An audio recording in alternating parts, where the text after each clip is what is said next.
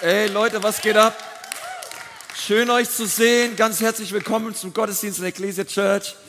Hey, wir treffen uns nicht nur hier in Nürnberg, sondern genauso auch in Ansbach und in Erlangen feiern wir Gottesdienst und es sind auch so, so viele Leute online mit dabei. Also ganz, ganz herzlich willkommen. Hey, wie wäre es, wenn wir uns alle gegenseitig nochmal einen Applaus geben? Wir sind gemeinsam unterwegs. Und ich freue mich echt, dass ihr am Start seid. Wir glauben in Ansbach, dass es euch gut geht. Ihr habt euch im Kino es gemütlich gemacht, auch in Erlangen. Hier in Nürnberg geht es uns sehr gut, muss ich sagen. Also wir hatten eine richtig starke, auch eine richtig starke Lobpreiszeit. Und oh, ich musste mal aufpassen, dass ich mich nicht zu sehr verausgabe und meine Stimme völlig weg ist. Aber heute war es kurz davor. Ja, da habe ich immer gesagt, Konsti, du musst noch predigen, okay? Schrei nicht zu viel rum, ja, preis den Herrn nicht zu laut. Ähm, es, war, es war herrlich. Hey, wir hatten so ein starkes Wochenende. Ich möchte an der Stelle echt nochmal Danke unserem ganzen Dream Team sagen, auch für das Live-Wochenende. So viele Menschen haben Freiheit erlebt. Also danke Dream Team für das Wochenende. Hey, ich habe auch gehört, die Vor Fortnite gestern war wieder Eskalation. Es war der Hammer. Und ich liebe einfach alles, was Gott momentan tut, auch ähm, bei den Jugendlichen in unserer Church. Also wenn du ein Kind zu Hause hast zwischen 13 und 17 und du bringst es nicht zur vor Fortnite, dann ey, weiß ich nicht, wie dir zu helfen ist, ja. Also deine Kids müssen dahin, ja. Schau mal deinen Nachbarn und sag mal, deine Kids müssen dahin, ja, oder deine zukünftigen Kids, keine Ahnung.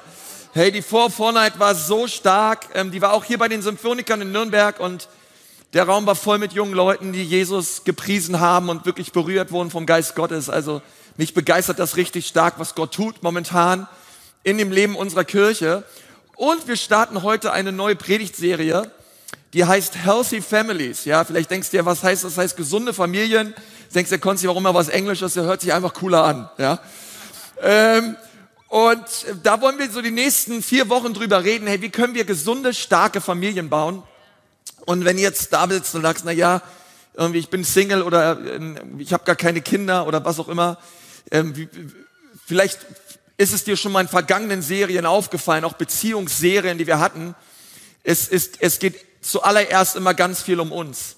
Ja, es geht um unsere Beziehung mit unserem himmlischen Vater. Es geht darum, dass wir eine Reich Gottes Kultur bringen wollen in jeden Einflussbereich unseres Lebens, ja. Und so glaube ich, dass so wie wir lernen dürfen, Teil einer geistlichen Familie zu sein, die die Bibel Gemeinde nennt, Genauso wie es auch familiäre Prinzipien gibt im Reich Gottes, in unserer Beziehung zu unserem himmlischen Vater, so dürfen wir natürlich davon ganz, ganz viel mitnehmen, auch für unsere Beziehungen zu unseren Kindern, zu unserem Ehepartner. Und da möchte ich einfach die nächsten Wochen drüber reden. Ich freue mich da schon total drauf. Und ich dachte mal, ich beginne mal mit etwas Lustigem und äh, habe mal so ein paar Sachen mir rausgesucht, was vielleicht ein lustiger Einstieg wäre. Ob es lustig ist oder nicht, entscheidest du jetzt. Aber ähm, es gibt ja es gibt ja Menschen, vielleicht bist du so aufgewachsen, Paare, die haben mehr als ein Kind, die haben mehr als zwei Kinder, die haben mehr als drei Kinder. Ich selber bin auch in einer Familie groß geworden. Ich habe drei Geschwister. Grüße, ja, die sind total gut drauf. Und äh, und es ist, äh, ich, ich, das ist ja krass auch, wie sich das wie sich auch die Einstellung auch der Eltern immer mehr verändern, auch umso mehr Kinder du hast in Bezug auf die Kinder, ja, und der Umgangsform mit den Kindern. Ähm, zum Beispiel die Kleidung, ja. Bei deinem ersten Kind, du fängst an, Umstandskleidung zu tragen, sobald ein Gynäkologe deine Schwangerschaft bestätigt, ja. Kommt das zweite Kind, du trägst deine normale Kleidung so lange wie möglich. Kommt das dritte Kind, deine Umstandskleidung ist deine normale Kleidung, ja. Okay, ja, das war gemein, ich weiß, aber ich fand, ähm, das, ähm, oder zum Beispiel ähm, die, die Kleidung, ja, oder die Wäsche. Das erste ist, du wäschst die Kleidung deines Neugeborenen vor, stimmst sie farblich ab und faltest sie ordentlich in der Kleinkommode des Kindes. Zweites Kind, du überprüfst, ob die Kleidung sauber ist und wirfst nur die Kleidung mit den dunkelsten Flecken weg.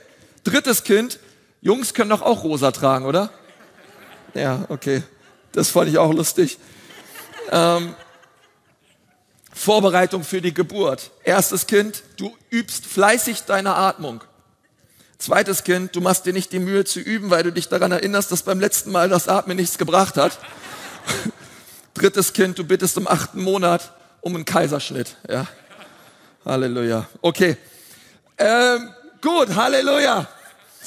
Ähm, Kindererziehung und Familie und all das, das ist ja so ein Thema, oder? Ich liebe es einfach darüber zu reden, darüber nachzudenken. Ich möchte euch gleich sagen, ich bin kein Familientherapeut. Ja, sag mal Halleluja. Ja. Und ähm, sondern ich glaube, dass es ganz viel, wenn es um dieses Thema geht, da braucht es braucht ganz viel von der, es braucht ganz viel Offenbarung, ja und ganz viel Liebe von Gott, ähm, die er uns schenken möchte in unser Herz, dass wir wirklich dort hineingehen und merken, Gott, danke, danke für Familie, danke, dass es dein Plan ist und und Gott, danke, dass du mir alles schenkst, was ich brauche, um ein guter Vater und eine gute Mutter zu sein. Und ähm, als meine Frau und ich geheiratet haben, wir haben zwei süße Mädels, Lotta und Ida, ähm, sieben und fünf Jahre, dann ähm, haben wir angefangen, natürlich nach der Hochzeit angefangen, über Familie nachzudenken. Ja, also ich habe schon über Kinder nachgedacht, das erste Mal, als ich meine Frau gesehen habe, aber ist ein anderes Thema. Ähm, aber wir haben dann, wir haben dann irgendwann uns gefragt, hey, Familie wäre cool, irgendwann Kinder wären cool. Und vielleicht hast du auch so diese Erziehungsphilosophie der Beatles, ja, all you need is love, ja, und äh, ich sehe, alles, was es braucht, um Kinder zu erziehen, ist einfach nur Liebe. Und Liebe ist total wichtig und Liebe ist auch total gut. Aber manchmal braucht es noch etwas mehr als Liebe. Ja, ich möchte gar nicht nur Liebe sagen, weil Liebe ist total wichtig, ähm, sondern ich glaube, es braucht ganz viel Weisheit von Gott. Ähm, es braucht ganz viel Geduld. Es braucht ganz viele, die, die, die Frucht des Geistes, am besten alles. Ja, wenn es um Kindererziehung geht. Und ich glaube, dass ähm, die, Bibel, die Bibel sagt das auch in Sprüche 24, Vers 3. Wir lesen, es braucht Weisheit, um eine gesunde Familie zu bauen und es braucht göttliche Weisung, um sie stark zu machen. Ja, also es braucht Weisheit von Gott, um eine gesunde Familie zu bauen. Es braucht göttliche Weisung, um sie stark zu, stark zu machen. Weil wenn du mal das Thema Kindererziehung bei Google eingibst, da kommen 5, also 5.450.000 Ergebnisse innerhalb von 0,47 Sekunden. Das bedeutet, das Internet, die Welt da draußen, es gibt, es gibt so viel zu sagen über dieses Thema Kindererziehung. Ich habe mal geschaut, in der Wissenschaft unterscheidet man zwischen acht verschiedenen Erziehungsstilen. Es gibt die autoritäre Erziehung, die demokratische Erziehung, die laissez-faire Erziehung, die antiautoritäre Erziehung, die autokratische Erziehung, die autoritative Erziehung, die permissive Erziehung und die egalitäre Erziehung. Ist jetzt wahrscheinlich alles egalitär, was ich gerade gesagt habe, aber ähm, also es gibt so viele unterschiedliche Erziehungstypen und wenn wir heute darüber nachdenken, hey, was hat der Glaube mit Erziehung zu tun, dann glaube ich, ist das eine ganz entscheidende Frage, weil ich glaube, er hat ganz viel mit Erziehung zu tun weil der allerbeste Erziehungsratgeber, den es gibt, der lebt in uns. Gott hat uns seinen Geist geschenkt und, und es ist einfach so, dass wir ihn brauchen. Besonders in der Erziehung. Wir brauchen seine Weisheit. Die Bibel sagt, durch göttliche Weisung werden starke Familien gebaut. Und ich glaube, in diesen, all diesen Momenten auch der Überforderung, vielleicht auch der Frustration, wo du vielleicht auch manchmal als Elternteil nicht weiter weißt, Hey, was für einen massiven, krassen Vorteil haben wir gegenüber all den Menschen da draußen, die den Heiligen Geist nicht in sich haben. Wie cool ist es, dass der Heilige Geist in uns lebt. Wie cool ist es, dass er uns leitet und zwar auch in ganz praktischen Alltagsfragen. Und so haben wir einen totalen Fundus, Leute. Besser als jeder Ratgeber, den wir jemals lesen könnten, ähm, und, und Kurse, die wir besuchen können. Und ich bin, all, ich bin für all das, es ist, hat alles seinen Wert und es ist alles cool. Aber ich bin Gott so dankbar, dass er uns seinen Geist geschenkt hat, dass der Ratgeber in uns wohnt und er befähigt uns, in seiner Gnade und in seiner Weise, Weisheit gesunde Familien zu bauen. Und das ist so wichtig, dass wir über gesunde Familien reden und nicht über perfekte Familien. Ja, es gibt keine perfekte Familie, ähm, weil Familie besteht immer aus unvollkommenen Menschen. Ich weiß, ich erzähle euch da alle nichts Neues. Das ist so. Ähm, das merkst du vielleicht auch Weihnachten, Heiligabend oder keine Ahnung, wann ihr mal alle zusammensitzt und du ähm, vielleicht auch mit deiner erweiterten Familie und du einfach auch mal irgendwann wieder froh bist, nach Hause fahren zu können. Ähm, aber Familie ist so, aber Familie ist ultra cool. Es ist so Hammer, dass es Familie gibt, dass sich Gott so etwas wie Familie ausgedacht hat. Und ich möchte mit uns heute so über vier Prinzipien reden von gesunder Familie. Und man könnte ganz, ganz viel dazu sagen und wir werden in den nächsten Wochen da noch mehr einsteigen. Aber Familie ist Gottes Plan, es ist Gottes Gedanke. Und es gibt einige wichtige Prinzipien, die wir aus dem Wort Gottes nehmen können ähm, für Familie und die Art und Weise, wie wir Familie bauen können. Ähm, das allererste, das sind vier Dinge. Das allererste ist Beziehung, und zwar Beziehung von Herz zu Herz. Ich glaube, dass wenn wir darüber nachdenken, starke und gesunden Familien zu bauen, dann bedeutet es zuallererst, dass wir Gottes Herzschlag verstehen müssen, dass es Gott immer in allererster Linie um Beziehung geht. Gott sehnt sich immer nach einer Herz-zu-Herz-Beziehung zu uns Menschen.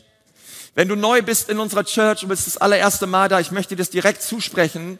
Gott sehnt sich nach Herzensbeziehung. Er sehnt sich nicht nach frommer Tradition, er sehnt sich nicht nach Äußerlichkeiten, er sehnt sich nicht danach, dass wir einfach nur etwas machen, um des Machens willen, sondern er sehnt sich danach, so richtig in die Tiefen unseres Lebens und unseres Herzens hineinzukommen, um mit uns Beziehung zu haben. Und ich möchte mal behaupten, dass für die meisten von uns Eltern das Ziel der Kindererziehung darin bestehen kann, Kindern Gehorsam beizubringen.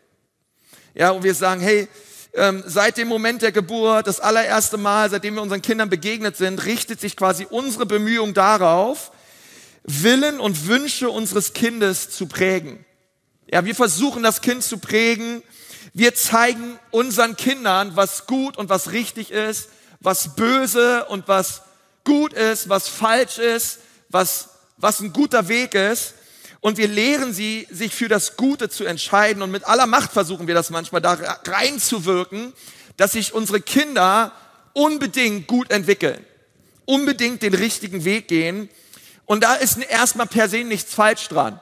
Ja, come on. Ich meine, wer möchte das nicht? Ja, dass sich Kinder sich gut entwickeln, dass sie einen guten Weg einschlagen. Ich denke aber, dass das Ziel, Kinder sollen gehorchen und Kinder sollen sich fügen, ein nachrangiges Ziel ist. Also Gehorsam ist wichtig, aber Gehorsam sollte nicht das oberste Ziel sein der Kindererziehung. Genauso auch wie Gehorsam nicht das oberste Ziel ist des Vaters des Himmels im Umgang mit uns. Ähm, auch wenn Gehorsam in unserer Beziehung zu unseren Kindern eine wichtige Rolle spielt, stellt sie doch nicht das Allerwichtigste dar.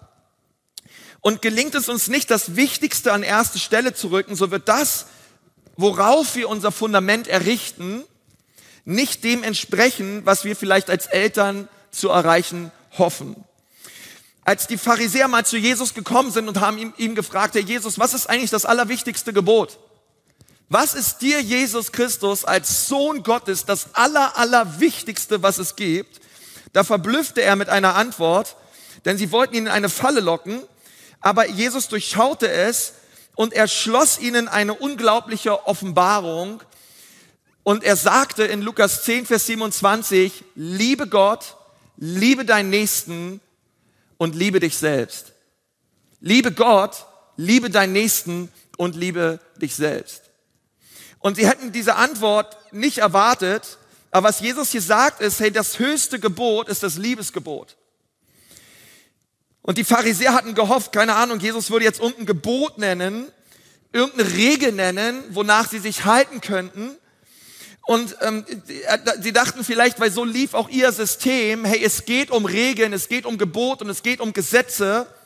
Aber in einem Atemzug stellt Jesus klar, dass dem Vater im Himmel Beziehungen wichtiger sind als Regeln. Beziehungen sind ihm wichtiger als Regeln. Und das Wichtigste im Reich Gottes ist Liebe und ist Beziehung. Das ist ganz wichtig. Und wenn wir in unseren Familien eine Reich Gottes Kultur etablieren wollen, dann ist es ganz wichtig, dass es uns als Eltern, uns als Leitern dieses Gebot am allerwichtigsten wird, zu sagen, hey, wir wollen eine Kultur und Atmosphäre von Liebe und von Beziehung prägen. Und das ist ein gesundes Fundament, weil Jesus sagt, dass das das Allerwichtigste ist. Zwischen einer Kultur, deren Priorität Gehorsam und solange du deine Füße unter meinen Tisch tust, wird getan, was ich sage, Atmosphäre und einem, einer Kultur von einer Herzensbeziehung, und diese zu priorisieren, zwischen diesen beiden Kulturen liegt ein riesiger Unterschied. Das ist eine völlig andere Denkweise, es ist eine völlig andere Herangehensweise auch in der Art und Weise, wie wir mit unseren Kindern umgehen. In Epheser 3, Vers 15 lesen wir, jede Familie auf Erden und im Himmel hat ihren Namen von Gott dem Vater. Und es ist erstaunlich, wenn du darüber nachdenkst. Gott wollte, dass die Familie die Art von Beziehung verkörpert, wie er sie mit uns haben möchte. Was Jesus hier sagt in Epheser 3 ist, was Paulus schreibt, er sagt, hey, dass das, wie unsere Beziehung zu unserem Vater ist und wie der Vater mit uns Menschen, mit seinen Kindern umgeht, ist ein Bild dafür, wie er möchte, dass auch Familien gebaut werden auf dieser Erde. Und wenn wir versuchen, unsere Kinder auf diese selbe, auf diese Art und Weise Eltern zu sein, wie wir sagen, hey, so ist Gott uns Vater, glaube ich, gehen wir einen richtig guten Weg. Und das nicht immer leicht, oder? das ist total schwer manchmal, aber ich glaube, wir müssen uns immer wieder ins Gedächtnis rufen, was die Bibel darüber sagt, wie Gott mit uns als seinen Kindern umgeht. Wie verändert unser himmlischer Vater uns? Wie ist seine Herangehensweise an uns? Und da, glaube ich, gibt es diese zwei Paradigmen. Das eine ist zu denken von außen nach innen oder von innen nach außen. Von außen nach innen oder von innen nach außen. Es gibt einen alten und es gibt einen neuen Bund. Vielleicht ist dir schon mal aufgefallen, als du die Bibel gelesen hast. Ähm, und diese beiden Bünde, sie unterscheiden sich maßgeblich in der Herangehensweise Gottes mit dem Menschen. Auch wie sich der Mensch Gott nähert. Im, Im alten Bund ist Gott vor allem den Menschen von außen her begegnet. Von außen her. Israel lebt in einer Kultur der externen Kontrolle.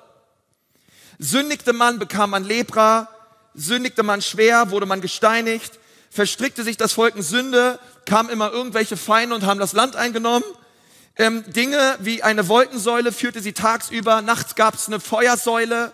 Die Israeliten hatten ihre Priester, den Tempel. Sie hatten jede Menge äußere Vorkehrungen, um sich Gott nähern zu dürfen. Das war eine Kerngedanke des alten Bundes. Es war ein Gedanke von außen nach innen. Und in diesem System der äußeren Gottesherrschaft kam die motivierende Kraft in der Beziehung zu Gott in der Form von, wenn ich gehorsam bin, wird Gott mich segnen und wenn ich ungehorsam bin, wird Gott mich verfluchen. Wenn ich das tue, was er sagt, wird er mich segnen und wenn ich das nicht tue, was er sagt, wird er mich bestrafen. Und dann gab es Dinge wie Seuchen, Verschleppungen, dann kam das Exil, es kam Flüche und dies alles offenbarte Gottes Macht und definierte seine Beziehung mit seinem Volk. Ist ganz wichtig, dass wir das verstehen. Ja, dieses von außen nach innen her, so leitete und führte Gott sein Volk, aber das war nicht sein Herz. Es war die Sünde, die dazu führte. Aber Gottes Herz war immer ein ganz anderes. Er wollte uns schon immer von innen nach außen her führen und leiten und verändern. Aber wenn ich von diesem alten Bund hergehe, und, ähm, und auch meine Kinder unter diesem alten Paradigma erziehe des alten Bundes, dann kann es dazu führen, dass ich als Elternteil ganz schnell diese Rolle einnehme des Strafenden. Ja, solange du alles richtig machst, wirst du belohnt. Und wenn Dinge falsch laufen, dann kriegst du aber auch ganz schnell eine rüber oder kriegst du es ganz schnell von mir zu spüren. Und wir versuchen, ähm, das Leben und das Herz unseres Kindes zu führen und zu leiten durch äußere Androhungen von Strafen oder Liebesentzug oder was auch immer. Aber ich glaube, es gibt eine andere Herangehensweise und die lautet von innen nach außen. Der neue Bund, den Jeremia und Hesekiel beschreiben, sieht völlig anders aus. Hesekiel prophezeite einen Tag, an dem unser Bund mit Gott nicht mehr durch eine äußerliche, sondern eine innerliche, eine innerliche Berührung Gottes maßgeblich verändert wird. Unsere Beziehung und unsere Herangehensweise in die Gegenwart Gottes ist unter dem neuen Bund eine völlig andere Herangehensweise. Und diese himmlische Herrschaft, sie wird nicht mehr außerhalb des Einzelnen sein, sondern diese himmlische Herrschaft, die wird in den Menschen Einzug halten. Das Reich Gottes, es ist nicht mehr etwas Externes und Fernes, sondern das Reich Gottes, es zieht in den Menschen ein. Und es nimmt Wohnung im Menschen. Und genau diese Qualität der Beziehung mit Gott führte Jesus durch seinen Tod und seine Auferstehung später ein. Wir lesen in Ezekiel 36, Vers 26, ich gebe dir ein neues Herz und einen neuen Geist. Das versteinerte Herz nehme ich aus deiner Brust und gebe euch ein lebendiges dafür. Ich werde meinen Geist in dich legen. Durch meinen Geist bist du nun in der Lage, so zu leben, wie es mir gefällt. Und auf einmal ist der Mensch in der Lage, so zu leben, wie es Gott gefällt, nicht länger durch äußere Dinge, sondern Gott zieht mit seinem Geist in den Menschen ein. Und auf einmal sind wir in der Lage, von innen nach außen heraus zu leben. Auf einmal sind wir in der Lage, in der Kraft des Heiligen Geistes zu spüren und zu wissen, was ist der Herzschlag Gottes. Was ist der Wille Gottes? Wie möchte Gott, dass ich lebe? Gehorsam ist nicht mehr etwas, was uns Gott von außen durch Regeln und Gebote auferlegt und durch Androhungen von Strafe, sondern Gehorsam ist auf einmal etwas, wo ich merke, hey, das ist meine Beziehung zu meinem himmlischen Vater und ich möchte gehorsam sein, weil ich ihn liebe und weil er mich liebt und ich möchte nichts, auch gar nicht, dass irgendetwas zwischen uns liegt, weil meine Liebe zu ihm und seine Liebe zu mir ist mir das Allerwichtigste. Und das ist ein, Leute, das ist ein Riesen, ein Riesens, ein Riesenshift. Und deswegen müssen wir immer verstehen, es geht Gott immer, immer, immer um seine Beziehung zu uns. Und diese Beziehung, die, die liebt er. Und ich, als ich so Hesekiel 36 gelesen habe, dachte ich, wow, was für eine Verheißung. Wie stark, was Gott hier sagt. Und der Geist Gottes deswegen, er ist unser Ratgeber, er ist unser bester Freund. Und er verändert uns immer von innen heraus. Und es zeigt sich doch am meisten dann, ihr Lieben, wenn wir merken, dass irgendwas Schlimmes passiert. Wenn wir versagen oder wir merken, hey, irgendwie läuft es nicht. Und vielleicht denkst du auch, hey, sobald irgendwas Schlechtes passiert, hey, Gott straft mich gerade. Ja, du stößt dir irgendwo in deinem Keller den Kopf, ja, und denkst dir, ah, ich heute wieder gesündigt oder so. Ich weiß auch nicht, ja. Kleine Sünden straft der Herr sofort. Ja, und dann denkst dir, du, du fährst so Auto und, und, und fährst einen Spiegel ab von irgendeinem parkenden Auto und denkst dir, ey, das ist jetzt wieder gleich Gottes Strafgericht an mich, ja. Oder Dinge so passieren, ja, oder, oder, oder du denkst, ey, du bist krank und denkst, hey, warum bin ich eigentlich krank? Anscheinend legt Gott mir diese Krankheit auf. Anscheinend erzieht er mich hier. Ja, und das, wisst ihr, das sind alles so Regeln, wo wir denken, Gott legt uns von außen etwas auf, um uns innerlich zu erziehen. oh, Gott erzieht doch nicht dadurch, Leute. Gott erzieht, indem er wirklich, er, er, er will doch unser Herz erreichen, er will doch uns innerlich berühren. Und er kommt mit, mit, mit, mit, mit, mit seiner Liebe, er kommt mit seinem Geist in unser Innerstes und er führt und leitet uns. Und, und er lässt uns spüren und wissen, was sein Wille ist. Und ich glaube, dass es so wichtig ist, wenn wir darüber nachdenken, hey, baue ich eine Kultur in meinem Haus der Liebe, baue ich eine Kultur der Beziehung, zu wissen, dass mein Vater im Himmel immer möchte, dass wir in Beziehung denken. Die Beziehung ist wichtiger als die Regel. Wir können viel Streitigkeiten gewinnen, aber wir können Beziehungen verlieren. Aber unser Gott ist ein Gott, der in Beziehungen denkt. Und er möchte, dass wir auch so denken. Das zweite ist Freiheit. Beziehung ist das erste, das zweite ist Freiheit. Wie möchtest du dich entscheiden? Nun, ich möchte nahebringen, dass Freiheit auf der Prioritätenliste des Himmels sehr, sehr, sehr weit oben steht. Denn Freiheit bedingt Beziehung. Ohne Freiheit gibt es keine Beziehung. Beides ist ganz wichtig. Am Anfang schuf Gott den Menschen, damit er frei sei. Die Bibel sagt, dass Jesus uns zur Freiheit berufen hat. Die Bibel sagt, wo der Geist des Herrn ist, da ist Freiheit. Er möchte, er hat uns frei gemacht von dem Joch der Knechtschaft, damit wir frei sind. Sag mal, ich bin frei. Hey, ich bin frei. Zur Freiheit hat Gott uns berufen. Also Freiheit ist Gott etwas ganz, ganz Wichtiges. Und die Bibel sagt in 1. Mose 2, Vers 25, Adam und seine Frau waren beide nackt, aber sie schämten sich nicht. Okay, also da, die hatten nichts an, ja, liefen nackt durch den, durch den Garten, nackt durchs Paradies und denkst jetzt, oh, das ist Freiheit, ja. Vielleicht liegt es daran, dass du zu viel Filme guckst oder keine Ahnung, wenn du denkst, dass das Freiheit ist. Die Freiheit, die Adam und Eva im Garten Eden erlebten, war ja nicht aufgrund der Tatsache, dass sie nackt waren. Äh, das war okay, das war schön vielleicht, ja. Aber die Freiheit, die die beiden hatten im Garten Ehen, sie bestand vorrangig darin, dass es in diesem Garten einen Baum gab und das war der Baum der Erkenntnis des Guten und des Bösen. Dieser Baum gab ihnen Freiheit. Denkt mal darüber nach. Und wäre ich Gott, ja, ähm, dann würde ich sagen, hey, warte mal, äh, wie, wie, Gott, wie, wie, kann, wie kann das sein? Ja, diesen Baum der Erkenntnis des Guten und des Bösen. Ohne diesen Baum wären sie im Paradies gefangen.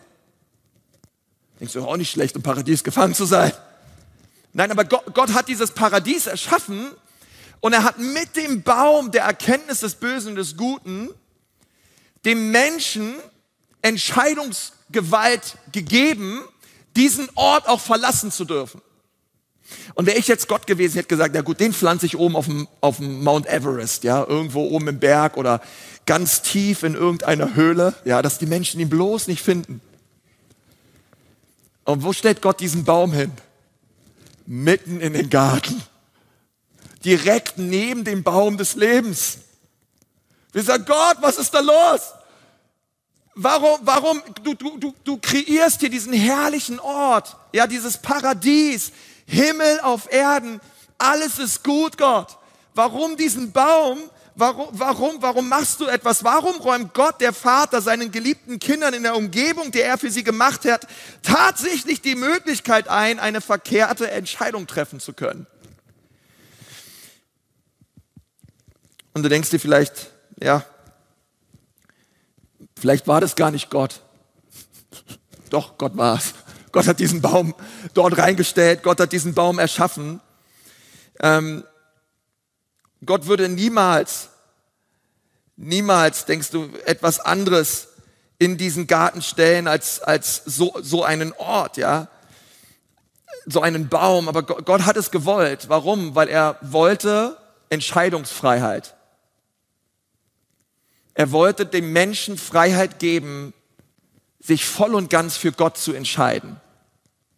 Und diese Freiheit war die Grundlage der Beziehung des Gottes zu den Menschen.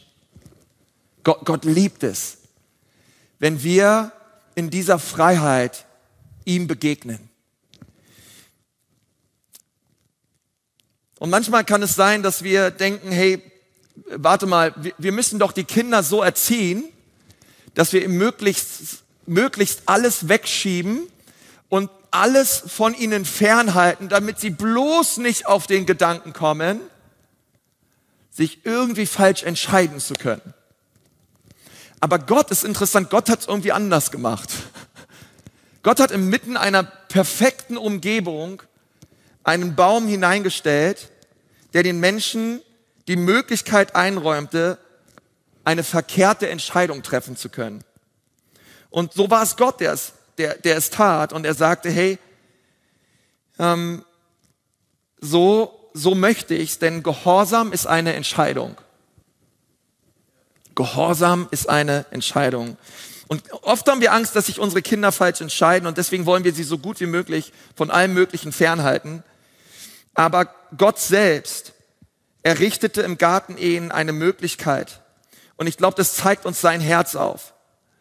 Ähm, aber weißt du, in Offenbarung 13, Vers 8 steht was sehr Interessantes.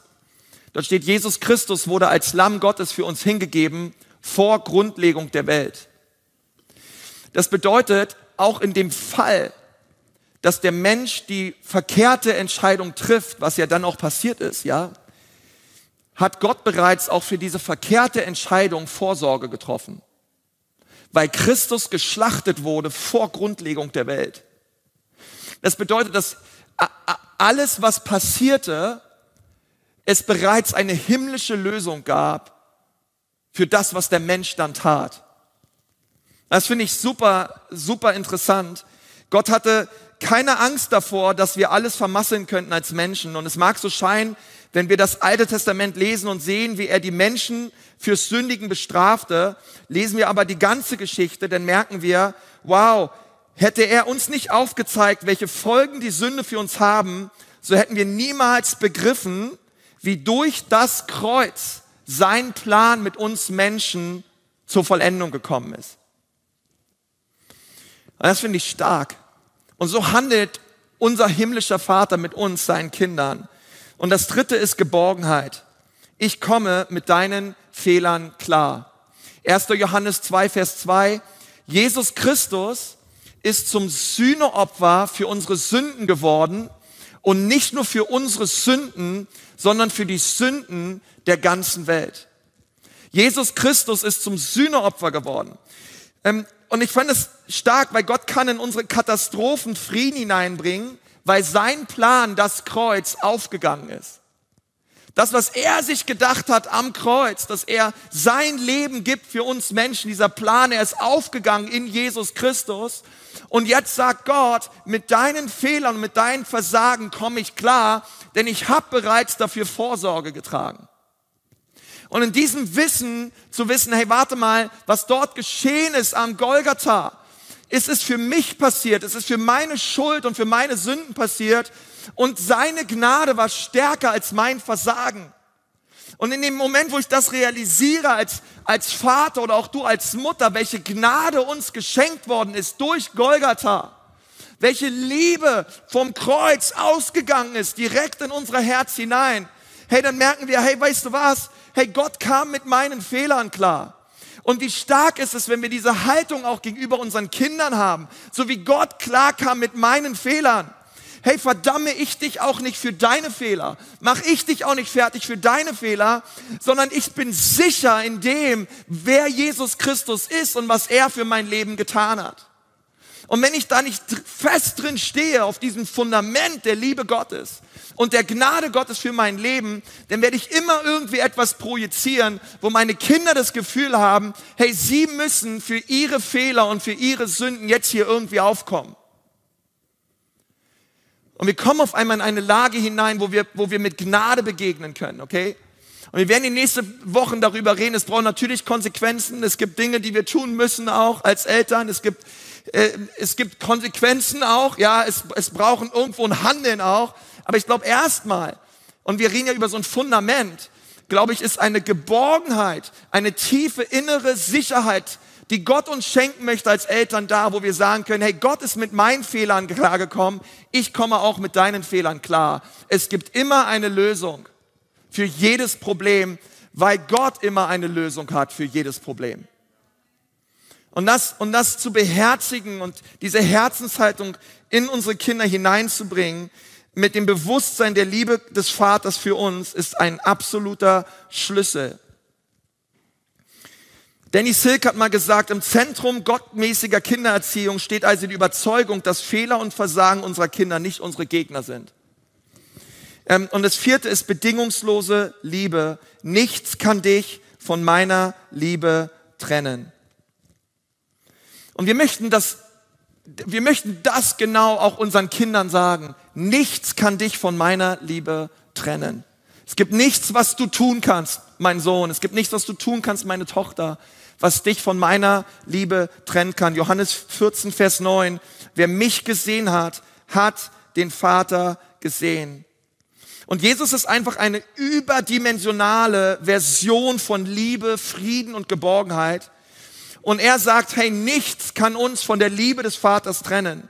Und wenn uns das gelingen soll, dann müssen wir unsere Herzen bewusst eine Haltung zu unseren Kindern einnehmen, die ihnen die Botschaft rüberbringt. Ich werde nicht zulassen, dass mir irgendetwas wichtiger wird im Leben als meine Beziehung zu dir. Meine Beziehung zu dir ist das, was mir wichtig ist.